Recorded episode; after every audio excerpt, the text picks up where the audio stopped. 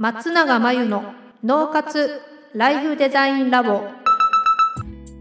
松永真由の脳活ライフデザインラボをお聞きの皆さんこんにちは。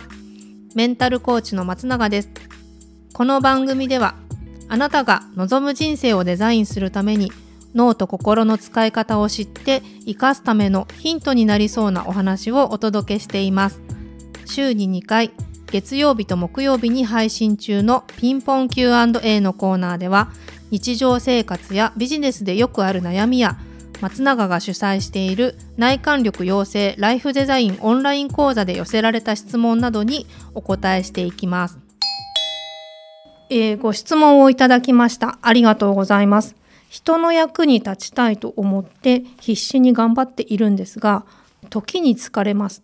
役に立たないと嫌われるのではと思うとそれも嫌です。楽になりたいということですね。そうですね。まず、うん、人の役に立ちたいなとか役に立てたら嬉しいなって思う方多いと思うんですよね。私たちって人になんか自分が貢献できてるって思うとすごく満たされる生き物ですよね。なので、まあ、役に立ちたいって思うのはすごく当たり前のことだし素晴らしいことっていうことはまず言えますよね。ただその上でこの方は今時に疲れると、うん、疲れる理由っていうのは必死に頑張っているから疲れるんであって、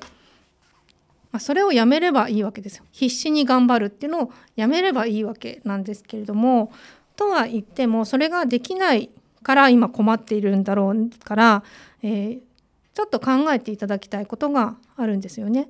必死に頑張ることをやめるとどうなっちゃうって信じているのかそれをね考えていただきたいんですよ。でそこを見つめてこう統合していく必要性があるんですけれどももうちょっと詳しくお伝えすると必死っていう状態がどういう状態かっていうと例えばその人の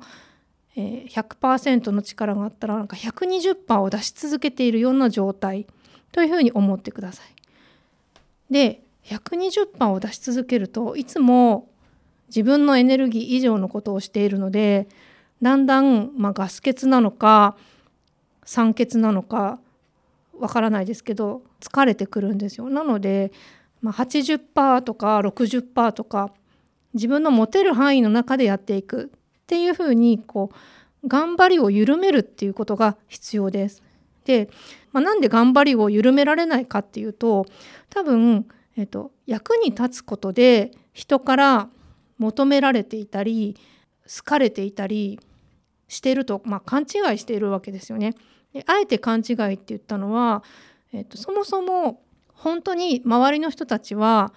あなたが無理な頑張りをし続けていることを望んでいるかっていうことを考えていただきたいんですよ。もし周りの方が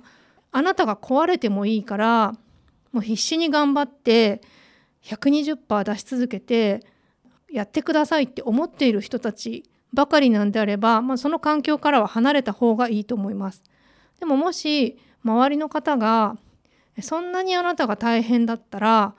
やらなくていいよって思っているんであればやはり緩めるべきなんですよね。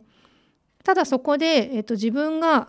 できないっていうのが嫌だとかもしくは断るのが苦手とかなるべく自分が我慢してでも犠牲になってでも期待に応えたいとかそういう気持ちがあると周りの人にその無理だってことも言えないわけですよ。でそこが必死に頑張ることをやめるとどうなっちゃうって信じているのかっていうことにつながっていくんですけどそこが自分の中の癒されていない部分だったり癒していく必要がある部分だったりするのでその辺をね見つめてほしいなというふうに思います。うん、少なくとも100%以上のものを使ってたらマイナスになるのは目に見えているので自分のエネルギーがある中でやることと純粋に人の役に立って嬉しいとか喜びを感じられるレベルでしかやらないことが大事です。我慢して無理して自分は辛いけれども自分は差し置いて自分のケアをせずに頑張り続けると必ず疲れます。楽になって純粋な気持ちで人の役に立ってそして嬉しい喜びを感じるっていう状態が非常に自分のためにも周りのためにも大事になりますのでそこだけ覚えておいてください。ということでご質問いただきありがとうございました。以上ピンポン Q&A のコーナーでした。脳活ライフデザインラボ2021年の春から内観力養成ライフデザインオンライン講座をスタートしています生き方と働き方を一致させてより望む人生を作っていくために自分との向き合い方整え方才能の引き出し方を身につけていただく講座です。自宅で好きなタイミングで受けられます。今なら初月は無料です。詳しくはポッドキャストの説明欄に URL を載せていますので気になる方はチェックしてください。それでは次回の松永真由の脳活ライフデザインラボでまたお会いしましょう。